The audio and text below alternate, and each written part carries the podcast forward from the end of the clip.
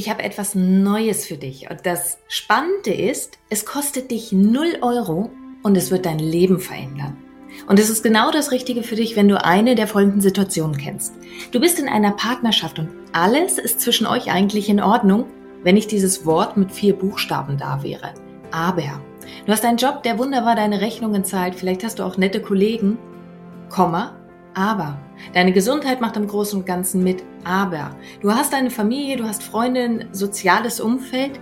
Aber irgendwie fühlst du dich trotzdem leer. Manchmal liegst du einfach nachts im Bett und starrst irgendwelche Löcher in die dunkle Decke hinein.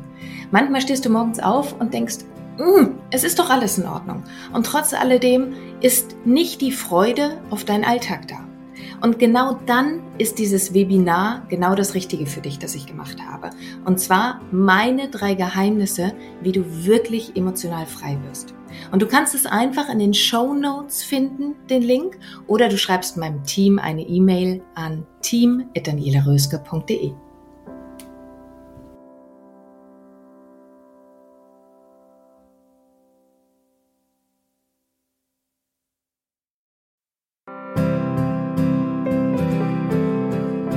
Dein Leb-Podcast. Vom Ohr direkt ins Herz. Ein Meer an lebendig, einzigartig, bewusst.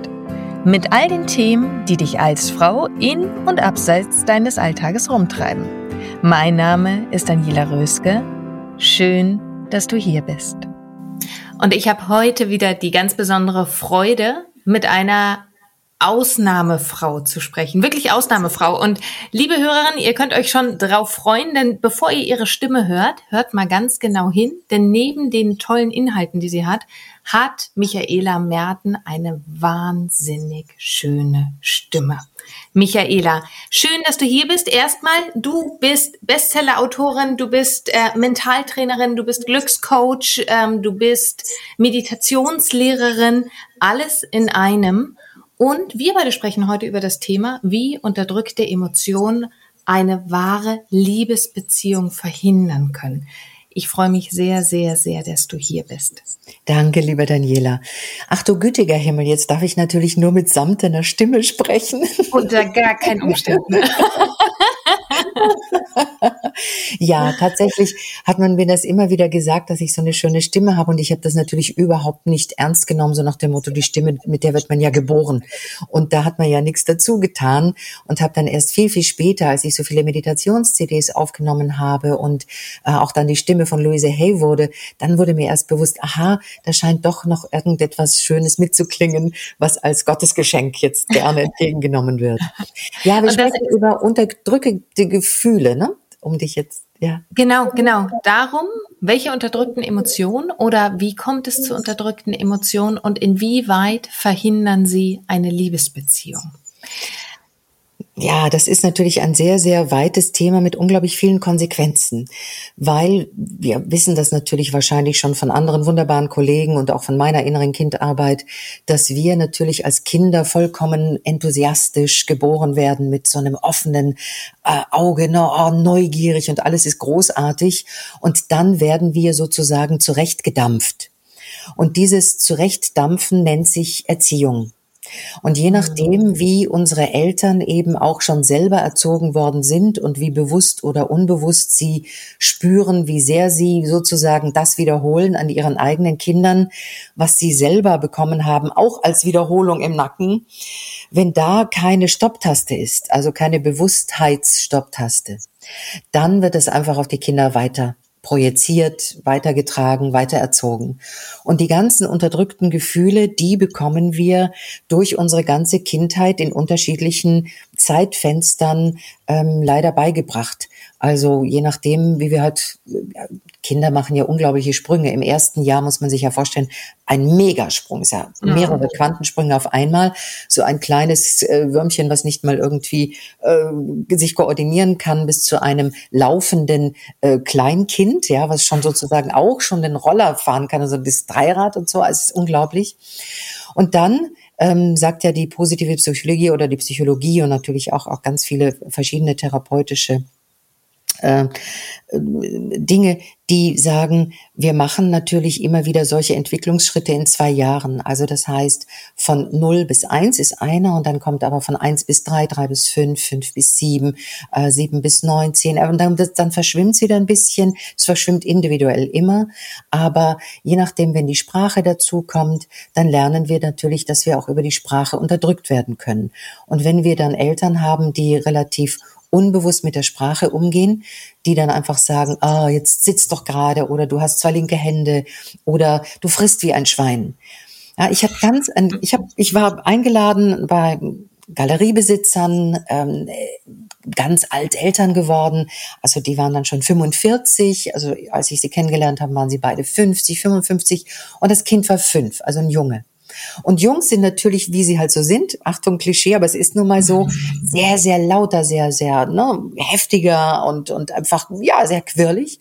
Und der nahm einfach, nach Mittagessen nahm er einen Eis aus dem Kühlschrank, also aus dem Eisfach und nahm einen großen Löffel und tunkte den in dieses 500 Milliliter Eis rein und aß und hat natürlich wieder den Löffel weiter reingetunkt.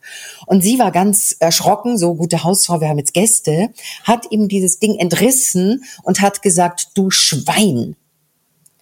Und ich war natürlich total erschrocken, das Kind war erschrocken, die waren mhm. erschrocken, aber sie waren ja sozusagen Akademiker. Das war, das ist ja jetzt nicht so, dass man sagt, ja, nur die, die jetzt ne, nicht genügend Erziehung, Bildung. Nein, nein, nein, das alle Eltern durch alle Gesellschaftsschichten, wenn sie sich nicht bewusst sind, was sie mit ihren Kindern tun und was sie Erziehung nennen, haben, machen die gleichen ähm, in meinen Augen Fehler.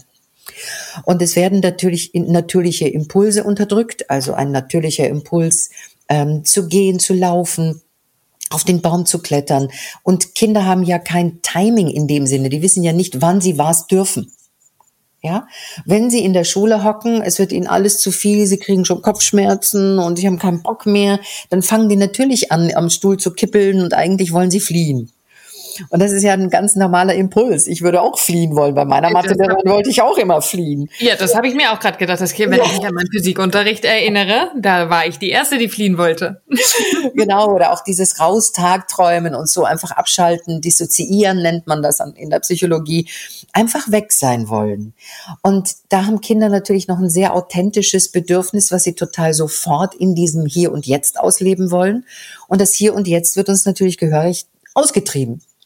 Weil man kann natürlich nicht im Matheunterricht oder im Physikunterricht einfach abhauen, kippeln oder abschalten, weil dann gibt's eine Note oder einen Verweis oder so.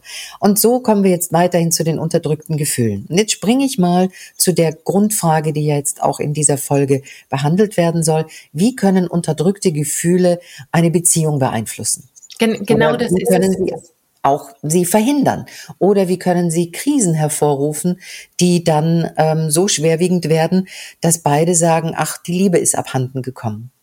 Ja, ja, bis hin zur Trennung, denn ich glaube, ähm, dass das ein ganz, ganz häufiges Thema ist, auch was so die Leb-Community immer und immer wieder rumtreibt. Also ich bekomme ja tagtäglich auch Mails geschickt und es geht so oft, so oft um Beziehungen und immer um die Frage, sind wir an einem Punkt, an dem wir uns trennen sollten, könnten, müssten?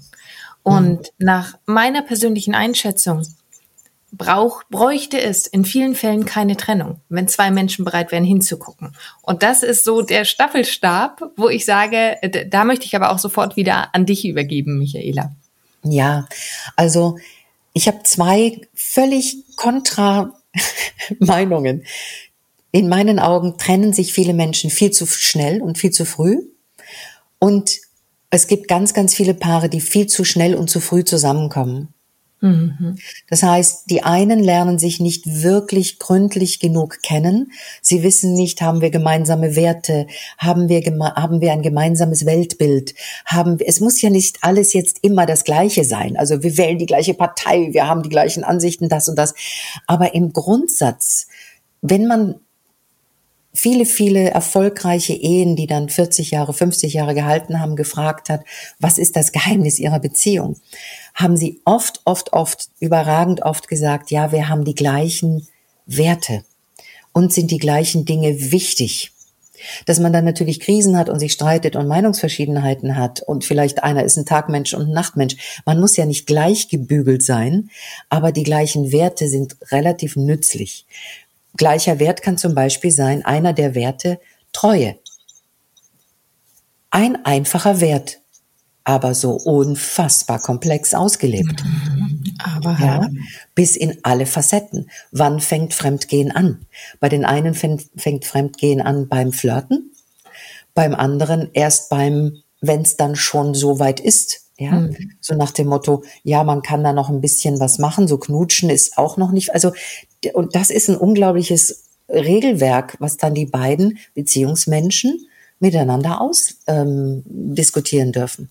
Und die anderen, äh, die trennen sich viel zu früh, weil sie eben gar nicht merken, dass sie die Wiederholung sind von der Ehe ihrer Eltern. Ist das, jetzt sagst du etwas ganz, ganz Spannendes. Sie merken gar nicht, dass sie die Wiederholung sind der Eltern. Wie häufig passiert das, deiner Erfahrung nach, dass Menschen im Erwachsenenalter eigentlich die Beziehung ihrer Eltern wiederholen? zu 99,9 Prozent. Ich mache, ich, ich, ich trigger jetzt mal die, die Zahl. Also es ist sicher, sicher ähm, unter meinen Klienten und unter den vielen Tausenden von Menschen, die bei unseren Seminaren dabei waren, die waren geschockt. Es waren eigentlich alle geschockt. Oh mein Gott, ich wiederhole wirklich das Leben meiner Mutter. Ich habe wirklich die Mechanismen meiner Mutter, obwohl ich freiheitsdenkend bin, ähm, Triggerwort Feministin, obwohl ich immer, ne, ich habe ein eigenes Konto, ich habe das und das und das und ich habe mich komplett anders entwickelt als meine Mutter. Und dennoch bin ich wie meine Mutter. Ich gebe klein bei. Ich möchte mein, meine Ruhe haben. Ich möchte meinen Frieden haben. Ich setze mich in Diskussionen nicht durch. Ich äh, gebe keine Konsequenzen vor. Ich bin eher die Märtyrerin. Ich ne, mache mich doch lieber klein, weil ich denke, oh, dann lasse ich es bleiben. Also ich resigniere. Ähm, der, der Mann, der dann sagt, ja, ich bin hier der Breadwinner, ich muss hier der Held sein, das sagen die ja gar nicht. Aber sie fühlen sich nicht ernst genommen, nicht wahrgenommen, wenn die Frau sie nicht wie einen Helden behandelt. Das hast du toll gemacht, du bist für mich der Größte. Äh, und, und, und wenn sie die Bestätigung nicht bekommen. Und Bestätigung ist natürlich auf ganz unterschiedlichen Ebenen auch Bestätigung. Das heißt, was ich damit sagen will, ist, manche Paare oder gleichgeschlechtlich wie gegengeschlechtlich haben als Bestätigung die Sexualität. Also die Häufigkeit der Sexualität zeigt, wir sind eine gesunde Beziehung. Das ist so. Das ist völlig ohne Bewertung. Aber da sind wir natürlich auch bei einem Grundthema. Ähm, statistisch gesehen wollen Frauen weniger Sex haben. Statistisch gesehen wollen Männer mehr Sex haben. So.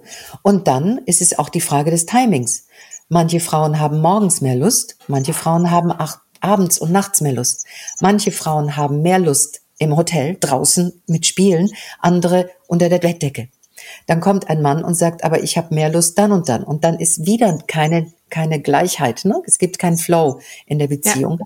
Und das kann ja. auch eine Reibung hervorrufen. So, und wenn man ähm, das ausklammert, über Sexualität wird unfassbar wenig gesprochen. Das ist mir auch so ein Rätsel. Wir sind doch frei erzogen. Ich wollte gerade sagen, wir sind ja sehr frei erzogen. Wozu führt das deiner Erfahrung nach in einer Beziehung, wenn über dieses Thema Sexualität nicht gesprochen wird? Weil es wird ja auch gerne gesagt, dass es so überthematisiert wird heutzutage. Was ist deine mhm. Erfahrung dazu? Also es wird eine Sache überthematisiert, die Häufigkeit. Also du schläfst nicht mit mir, äh, das, also Vorwürfe. Und dann, was unterthematisiert wird, auf was habe ich Lust, was gefällt mir. Wo komme ich, ähm, äh, wo werde ich sinnlich? Wo bekomme ich Lust? Wo werde ich ne, äh, geil? Also das wird unterthematisiert. Da wird einfach dann, oh, der bohrt mir irgendwie die Zunge ins Ohr, das mag ich eigentlich gar nicht, aber ich lasse ihn mal äh, und so. Anstatt zu sagen, hey du, das ist total unsexy. Oder im Gegenteil, es ist total sexy. Also wie gesagt, es ist ein weites, weites Feld. Und die Lustknöpfe, die sollte man doch bitte besprochen haben in einer Beziehung. No? An, an sich ja, an sich ja.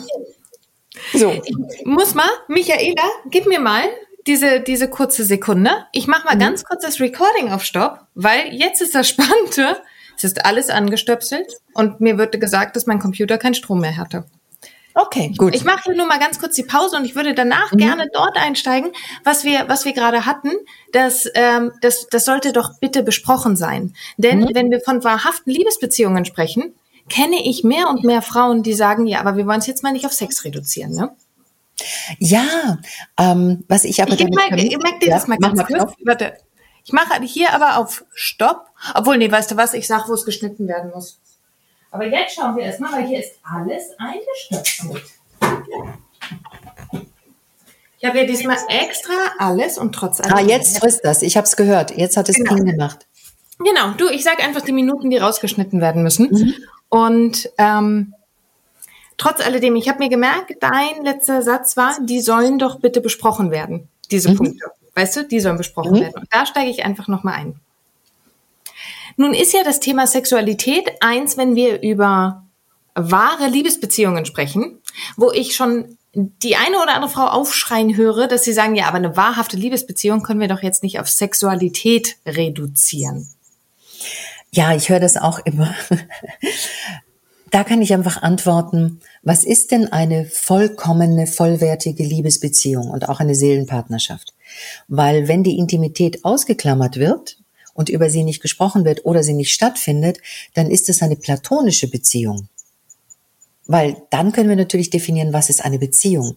Eine vollkommene Beziehung ist, dass Menschen, zwei Menschen, auf einer, auf allen Ebenen sich so vollkommen verständigen können, dass sie sagen, wow, das ist spannend, deswegen möchte ich mit dir weiterhin ein, zwei, drei, 30 Jahre zusammenbleiben, weil wir wachsen gemeinsam, wir wachsen gemeinsam im seelischen, im spirituellen, im sexuellen, im intimen, wir wachsen im beruflichen, wir wachsen im gegenseitigen Unterstützen unseres Potenzials. Also weil ich jetzt gerade mal fünf Minuten über Intimität und über das Tabuthema gesprochen habe, heißt es noch lange nicht, dass man sagt, ach, dafür, das ist jetzt die Reduktion darauf, mhm. sondern wir reden über unterdrückte Gefühle und ich habe angefangen auf der Ebene der Intimität. Und da werden Gefühle sehr, sehr oft unterdrückt und viel zu oft unterdrückt und sie landen dann in der Sprachlosigkeit. Die anderen Gefühle, die unterdrückt werden, sind auch Gefühle von Wertschätzung. Ich möchte gesehen werden. Ich möchte von dir gehört werden. Ich möchte ankommen. So, jetzt kommt da so ein vager Satz, der einem entgegengebrüllt oder entgegengeweint wird. Du siehst mich nicht. Ja, das ist ein allgemeiner Satz. Du siehst mich nicht. Ja, aber wo sehe ich dich denn nicht? Auf welcher Ebene sehe ich dich denn nicht?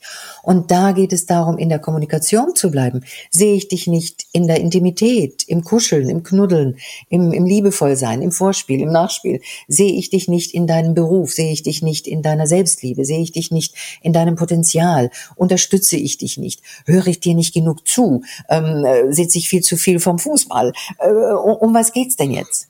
Und Frauen möchten natürlich über Gefühle reden. Und das ist nun mal so. Wir sind Gefühlsmenschen.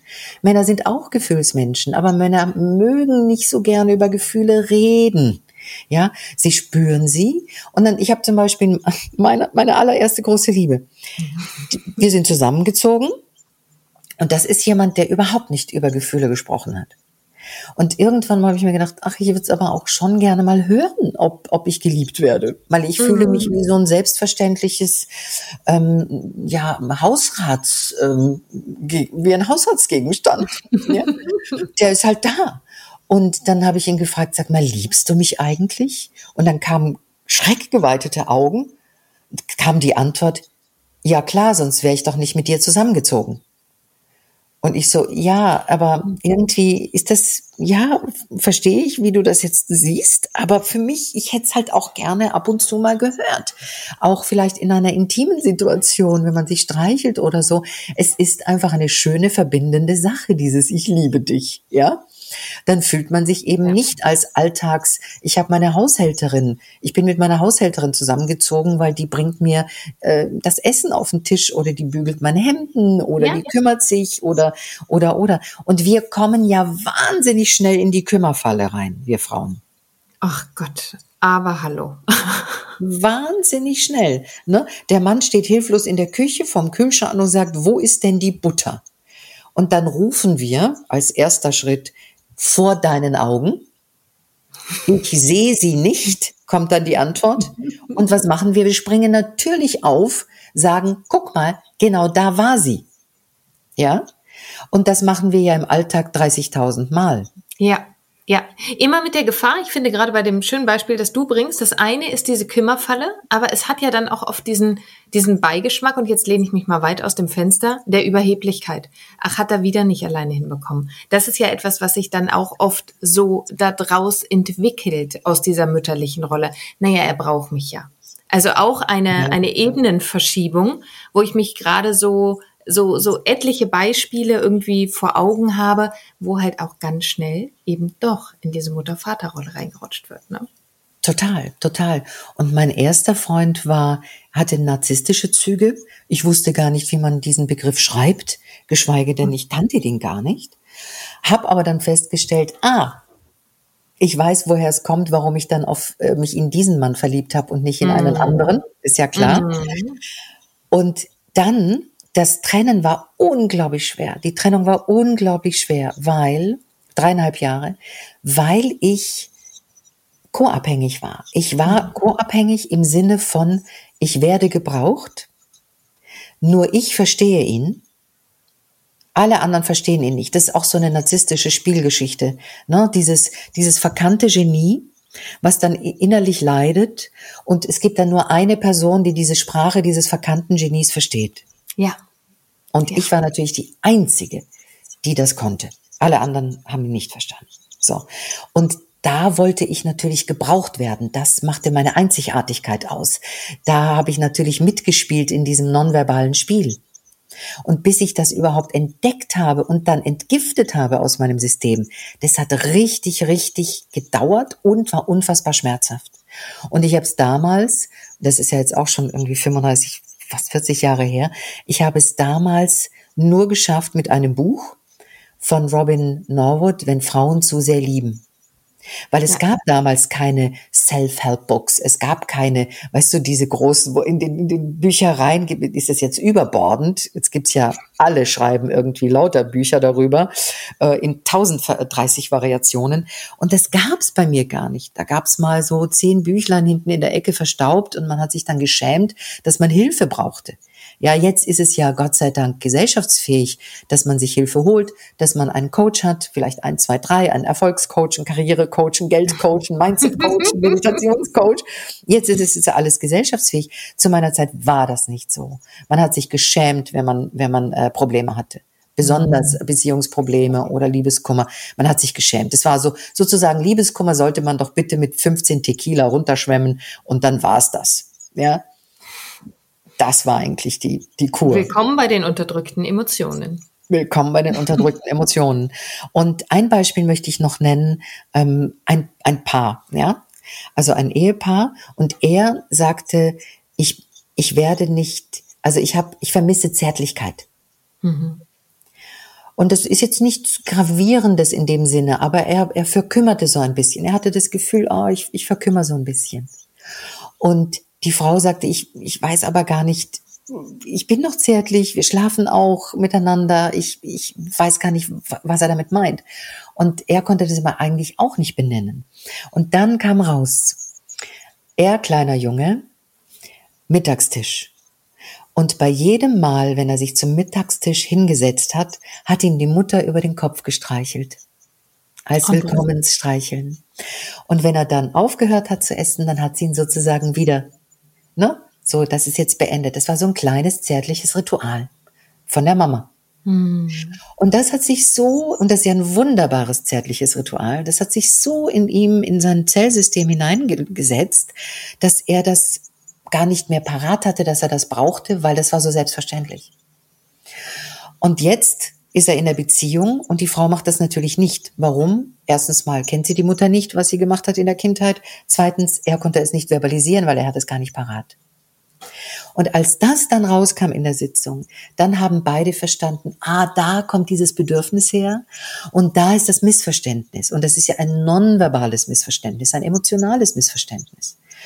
Und mit diesen emotionalen Missverständnissen, da laufen wir wie verwundete Tiere mhm. mit einem großen, schmerzhaften Herzen herum, auch im Alltag, in unserer Beziehung, weil wir nicht wirklich wissen, was wir wirklich brauchen. Und wir sind ein offener Bedürfniskatalog und wir unterdrücken auch unsere Gefühle, weil wir sagen, ja, aber das ist doch jetzt lächerlich. Ich kann doch jetzt nicht von mir einer Frau verlangen, dass sie mich jetzt jedes Mal, wenn ich zum Mittagessen mich hinsetze, über den Kopf streichelt. Das, kann, das geht doch nicht. Haben die auch nicht gemacht natürlich, sondern durch diese Bewusstheit des Bewusstwerdens in dieser Sitzung haben beide eine Erleichterung erlebt. Ah, da kommt das her. Und ah, die Sprache der Zärtlichkeit mit meiner Frau ist eine andere. Die ist nicht wie mit meiner Mutter. Und jetzt können wir beide uns auf einer anderen Ebene begegnen. Und dann, dann streichelt sie ihm an der Schulter oder, oder sie macht andere zärtliche Signale, ja, des Verständnisses im mhm. Alltag. Und dadurch ist es nicht anerzogen, anerzwungen und wiederholt, was ja gar nicht geht, sondern es ist ein normaler Fluss, ein Flow. Ja. Was ist denn so dein, dein Ratschlag, wenn, oft ist ja, sind ja diese Bedürfnisse, die nicht gedeckt werden in einer Partnerschaft, so diffuse Bedürfnisse. Also, mhm. dass Menschen zu dir oder zu mir oder zu irgendeinem unserer Kollegen kommen und sagen, ich fühle mich genau wie du es gesagt hast, ich fühle mich nicht gesehen. Ich fühle mich so alleine. Ähm, ich habe das Gefühl, mehr die beste Freundin oder der beste Freund zu sein, aber nicht mehr Partner, Partnerin. Ähm, es besteht bei uns keine sexuelle Lust mehr. Wir haben vorhin über das Tabuthema kurz gesprochen. Aber was ist so, wenn jetzt eine Hörerin hier sitzt und sagt, ja, aber was mache ich denn dann jetzt? Was kann ich denn dann jetzt im ersten Schritt machen, wenn jemand feststellt, ja, in meiner Beziehung ist das so. Mir fehlt etwas oder dem Partner fehlt etwas. Wir sind irgendwie gerade nicht mehr das, was wir mal vermeintlich waren.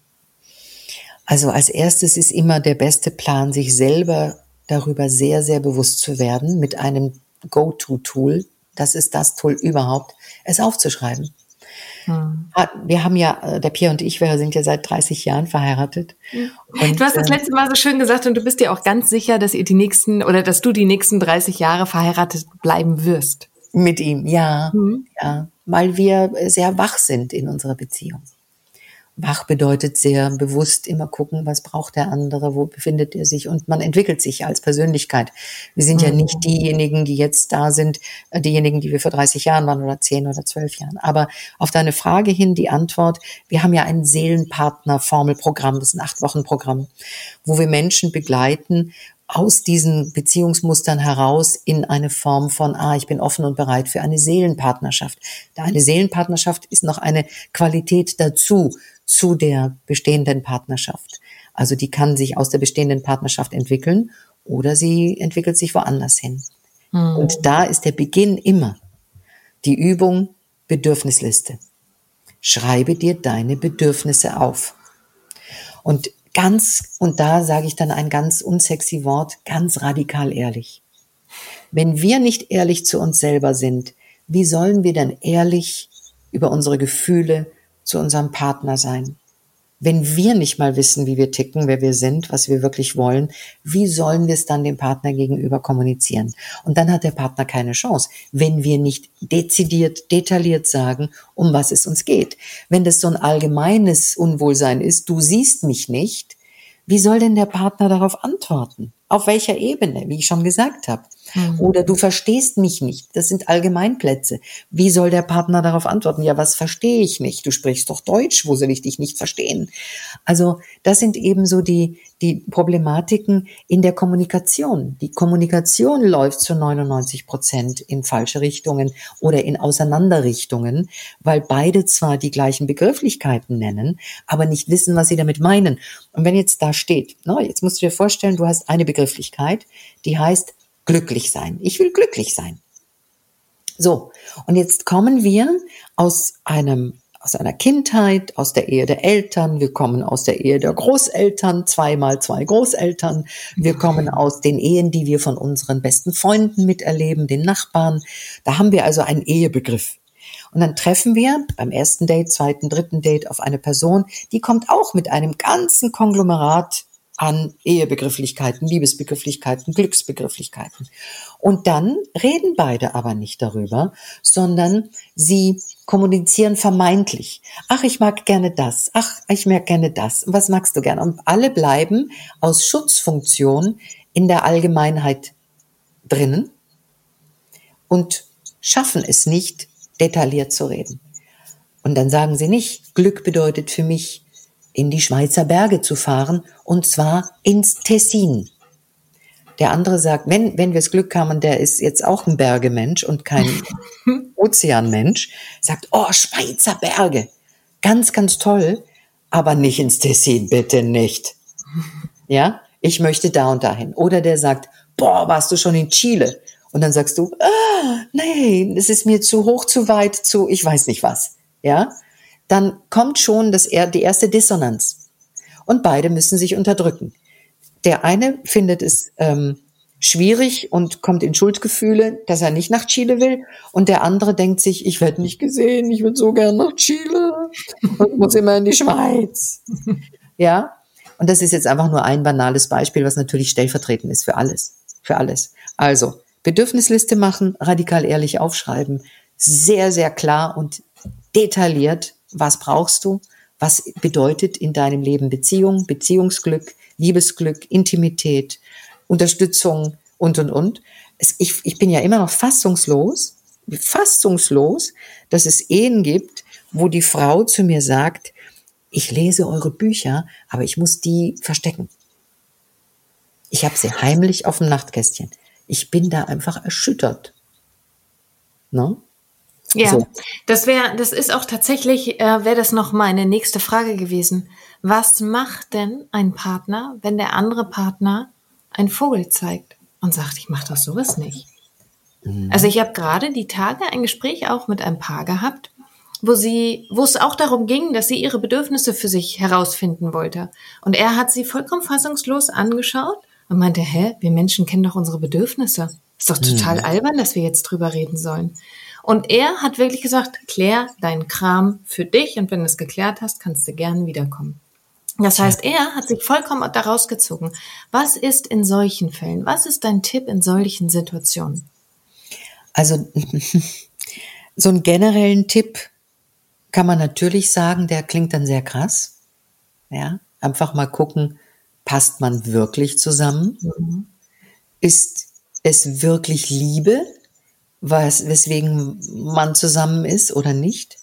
Wenn es wirklich Liebe ist und man den anderen wirklich liebt und liebt und liebt, dann sollte man einfach eine Respektzone mal kommunizieren. Sagen, okay, ich respektiere, dass du so und so bist und bitte respektiere, dass ich so und so bin. Und ich möchte gerne, ich habe das Bedürfnis, dass wir gemeinsam darüber reden. Das heißt, wenn du ankommst und redest mit mir über Fußball und wer, wer welcher Club, wer welchen jetzt für wie viel Millionen verkauft hat, dann möchte ich gerne auch mit dir über Meditation reden und da, über Hirnforschung und wie spannend es ist, dass wir tatsächlich äh, Plastizität im Gehirn haben und uns mhm. immer wieder neu erfinden können. Das heißt, dann, dann darf man ein Common Ground finden, also einen gemeinsamen Bereich, wo man sagt, pass auf, da möchte ich mich mit dir darauf beziehen. Und wenn der dann immer noch sagt, aber ich möchte mich nicht mit dir darauf beziehen, dann kann man sich fragen, was ist denn das für eine Art von Beziehung? Ist das dann einfach eine Wohngemeinschaft, eine Nutzgemeinschaft. Und da muss ich sagen, viel zu viele Ehen, die ich beobachte, sind Nutzgemeinschaften. Haus, sind, Hof, Kinder. Ja, und sind auch Bedürfniserfüller. Ja, ja, kann ich absolut bestätigen in dem Falle oft halt vermeintlich Bedürfniserfüller, ne? Denn so die tiefen Bedürfnisse werden ja ganz häufig dennoch oder gerade die tiefen, Bedürfnisse werden ganz häufig eben nicht gestellt. Die werden unterdrückt, genau. Und dann mhm. äh, resigniert man und dann wundert man sich, dass man keine Kraft hat, keine Energie, keine Fantasie und, und, und. Und dann kommen wunderbare 40-jährige Frauen oder 45-Jährige, die sagen, oh, ich bin jetzt schon 20 Jahre verheiratet, aber ich, ich bin doch schon zu alt, um neu anzufangen. Und ich sage, oh mein Gott, man ist nie zu alt, um neu anzufangen. Also ich, ich denke, wenn ich 90 bin und mich frisst der Hafer und ich und ich sag, oh, ich will aber jetzt noch mal einen Coffeeshop gründen oder eine Boutique auf Mallorca oder keine Ahnung. Ich werde es tun. Ja, ich werde es tun. Meine letzte Frage im Rahmen dieses Leb-Podcasts ist immer, und ich finde, du hast gerade eigentlich schon, ohne dass ich es gefragt habe, eine Antwort darauf gegeben mit deinem Coffeeshop. Und wenn du 90 bist und diesen Spleen bekommst, wirst du es tun. Trotz alledem mache ich diese Frage nochmal auf. Wenn du einen Wunsch frei hättest für alle, alle, alle Frauen auf dieser Welt, Was wäre dieser Wunsch von dir an alle Frauen auf der Welt? Dass sie ihre Einzigartigkeit anerkennen und sich gleichwertig empfinden und an Selbstbewusstsein, dass sie alle zu 100 Prozent selbstbewusst sind in ihrer Selbstliebe und sich nicht unterbuttern lassen. Weder Gehalt, gehaltstechnisch noch in der Beziehung. Also ich würde mir wünschen, dass wir endlich mal eine gleichwertige, gleichberechtigte ähm, Welt haben. Ich danke dir, Michaela. Ich danke dir. Alle Informationen, alles, worüber wir so gesprochen haben, ähm, auch, auch inklusive dem Buch, von dem du gesprochen hast, dann wie du erreichbar bist, ähm, wo mehr über dich nachzulesen, nachzuschauen ist, für all diejenigen von euch, die das weiter interessiert. Ihr findet alle Informationen auch nochmal in den Show Notes. Und Michaela, bei dir bedanke ich mich erstmal ganz recht herzlich. Es ist jedes Mal immer wieder eine Bereicherung, mit dir zu sprechen. Und Dankeschön. Vielen, vielen Dank für deine Zeit. Bis bald. Mach's gut. Bis bald. Und jetzt bist du dran. Leb. Lebendig, einzigartig, bewusst. Und vor allen Dingen wünsche ich dir ganz, ganz viel Freude dabei. Deine Daniela.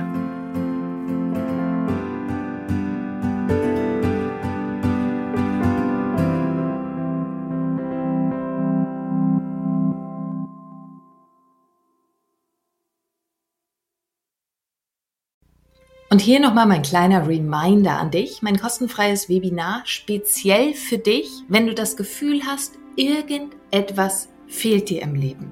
Du bekommst meine drei Geheimnisse an die Hand, wie du wirklich emotional frei wirst. Die drei Geheimnisse, die ich mit viel Tränen und Schweißblut selber herausfinden musste, die schenke ich dir.